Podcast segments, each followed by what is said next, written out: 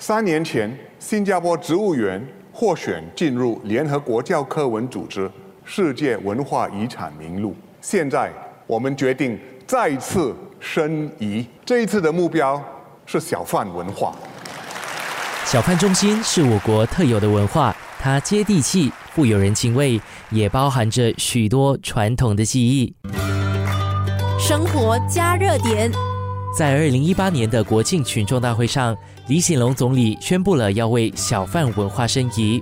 因为参与筹备的工作，国家文物局文化遗产研究与评估司长杨克祥对小贩历史有了更深一层的认识。那如果我们追溯啊小贩文化的历史方面呢，能够到早期英国殖民地时代呢，就能够找到我们所说的好像街边的小贩呢。具体性的来说呢，就是在一九五零年代的时候，当时呃新加坡还没有独立，还在殖民地时代呢，非法的小贩呢就造成了许多呃问题啊，有如呃卫生的问题。那英国殖民地政府呢就组织了一个咨询委员会啊，他们就呃探讨了如何以有更规划的模式呢来管理这些非法的小贩啊，包括了指定他们只能在呃。预定的地点来营业。中巴鲁市场水果摊贩赖荣洲从小就跟着父亲经营档口，对于当时街边小贩的场景，他记忆犹新。那时候巴萨是很乱的，就是在喊叫的时候是很乱的，因为他的摊位不是说你卖什么就是卖什么，他们是卖鱼啊、卖肉啊。卖水果啊，卖花啊，卖什么都是掺在一起，只有卖衣服不掺在一起而已。就是他的活歌很好玩的，一边活歌一边卖东西，然后就掺了卖卖什么都有的，他是乱乱中游戏啊，就是喊来喊去，喊来喊去不会打架了。亚历山大村小贩中心连发水晶包的摊主于昌业回忆起，当年父亲是挑着扁担沿街叫卖的。他们当担的跑地牛了，他讲。那个卫生部要来抓嘛？他说你们没有摊位、没有来生就不可以做嘛。那么那个时候，他的他们要找人家，好像找摊位啊，就以前在九毛路那个摊位那边嘛。那么开始的时候啊，没有人知道他在里面卖嘛。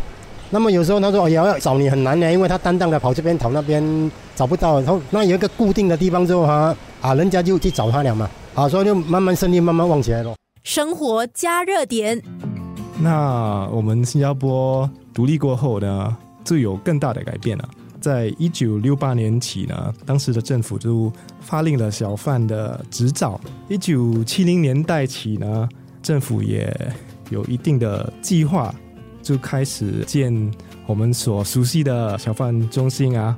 那也有取缔非法的小贩，那慢慢的把小贩从街边呢。